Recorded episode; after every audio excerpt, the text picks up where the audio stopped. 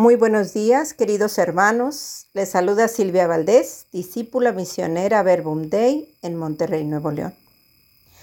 Hoy compartiremos en palabras de vida desde el Evangelio según San Mateo, capítulo 23, versículos del 1 al 12. Les invito a ponernos en la presencia de Dios para escuchar su palabra.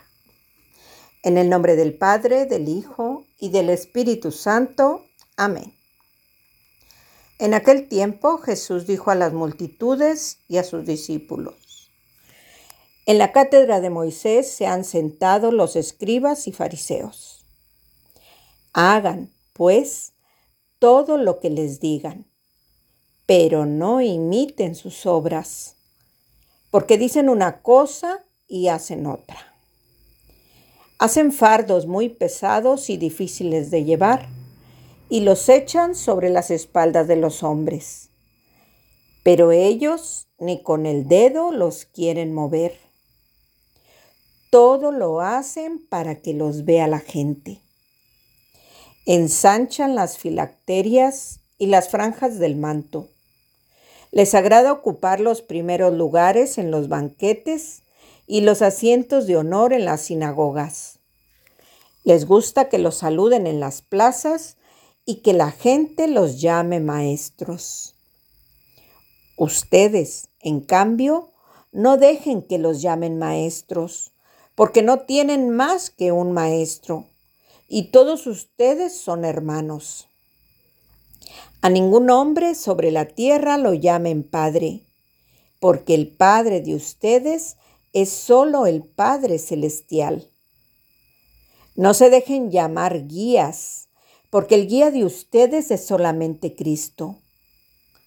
Que el mayor de entre ustedes sea su servidor, porque el que se enaltece será humillado, y el que se humilla será enaltecido. Palabra del Señor. Gloria a ti, Señor Jesús. Muchas gracias, Jesús, por acercarte a nosotros y hablarnos con tanta firmeza, con tanta autoridad.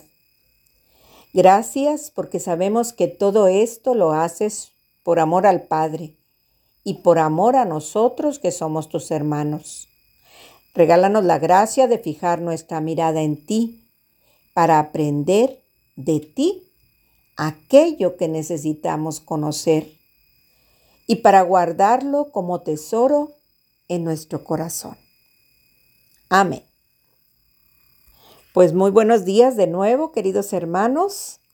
Hoy Jesús se dirige a las multitudes y a sus discípulos, es decir, a ti y a mí, y a cada persona que opta por escucharle y seguirle. Pero Él no se anda con rodeos. Llama al pan, pan y al vino, vino, como decimos acá en mi tierra y nos señala así, sin más, una acción indispensable para no perder el camino. La congruencia. Los escribas y fariseos conocían la ley de Dios de pe a pa. Todos se lo sabían de memoria.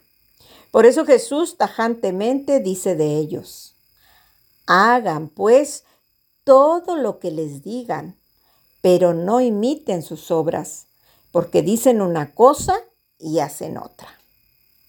Me resonaba con mucha fuerza esto último. Dicen una cosa y hacen otra. Nosotros sabemos muy bien de qué va esto, porque lo hemos visto, porque lo hemos vivido o porque lo hemos hecho. Me quedaba pensando, llorando en esto, y venía a mi mente esa frase que dice, las palabras convencen, pero el ejemplo arrastra. Y me ponía a pensar, ¿cuál ejemplo he dado? ¿Qué palabras he dicho y cuánto concuerdan con el ejemplo que doy? ¿Hay coherencia en mí? Jesús conocía a los fariseos, a los escribas, tanto como me conoce a mí y tanto como te conoce a ti. Jesús conoce a cada uno de nosotros, así como escuchábamos ayer que le dijo a Natanael, te vi cuando estabas debajo de la higuera, antes que Felipe te invitara a verme. Jesús siempre toma la delantera. Él nos busca, sale a nuestro encuentro, siempre está al pendiente de nuestra vida, porque no quiere que nos perdamos en el intento. Miren, muchos de nosotros somos papás, mamás, abuelos o abuelas. Hay quienes nos observan y siguen nuestro ejemplo. Los seres humanos aprendemos imitando. ¿Qué están aprendiendo de ti tus hijos o tus nietos? ¿Decimos una cosa y hacemos otra como los escribas y fariseos? ¿O somos coherentes como Jesús? ¿Amamos de los dientes para afuera o el amor brota realmente desde el fondo de nuestro corazón? ¿Perdonamos de corazón o solo decimos que perdonamos? Santa Teresa de Calcuta escribió, no te preocupes porque tus hijos no te escuchan, te observan todo el día. ¿Qué miran ellos en ti? coherencia, congruencia o, hipocresía y falsedad. Qué fuerte es mirarnos a nosotros mismos y ser completamente sinceros de lo que somos. Jesús es la verdad y la vida.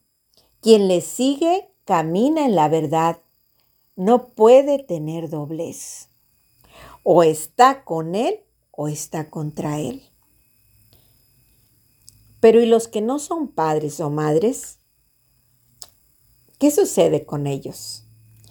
Pues esto aplica igual porque siempre somos referencia para alguien, para bien o para mal.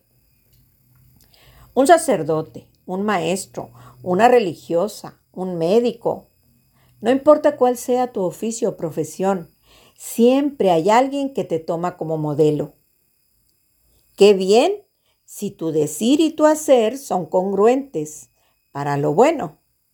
Qué triste si dices una cosa y haces otra, porque no hay verdad que no salga a la luz. Jesús nos invita hoy a vivir en la verdad, a ser auténticos, a caminar por este mundo como verdaderos hijos de Dios. Pero también nos invita a vivir en la sencillez, sin ufanarnos, sin querer ser los primeros o los más grandes, los más reconocidos. Nos invita a no caer en la soberbia, en la arrogancia y el ego inflado. Que el mayor de entre ustedes sea su servidor, nos dice. Y con su ejemplo nos lo muestra. Él, siendo de condición divina, no se apegó a su igualdad con Dios, sino que se redujo a nada, tomando la condición de servidor. Filipenses 2 del 6 al 7. Jesús nos invita a ser servidores de los demás, no a servirnos de los demás para beneficio propio. Pidamos a Mamá María, la fiel servidora del Señor, que nos ayude también a ser sencillos, humildes y fieles servidores al reino de Dios aquí en la tierra.